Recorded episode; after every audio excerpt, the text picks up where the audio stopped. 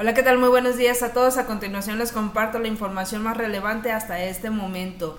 Gran parte del territorio mexicano continúa siendo afectados por lluvias, tales como los estados de Sinaloa, Nayarit, estados de Occidente, Centro, Sur y Sureste de la República Mexicana, debido a varios sistemas tales como los canales de baja presión ya habituales, además de las ondas tropicales número 26 y 27 y también las entradas de humedad de ambos océanos. Estas lluvias pueden estar acompañadas de ráfagas de viento y también de actividad eléctrica. También por otra parte, los estados del norte continúan siendo afectados por este sistema de alta presión, el cual está inhibiendo cualquier posible lluvia y también trayendo cielo mayormente despejado y ambiente cálido.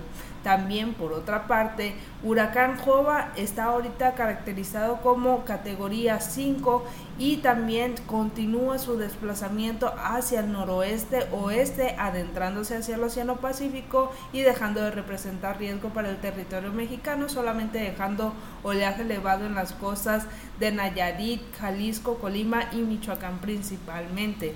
En estos momentos las condiciones actuales en el estado son de mucha nubosidad en, la mayor parte del mismo, temperaturas aquí en el área metropolitana de Guadalajara entre 15 y 17, hacia la tarde se esperan máximas entre 29 y 30 y también episodios de lluvia al final de la misma y también hacia la noche, pero principalmente en las regiones costeras, serranas y sur del estado, aunque no se descartan lluvias en lo que es el interior del estado y en la zona de la ciénega.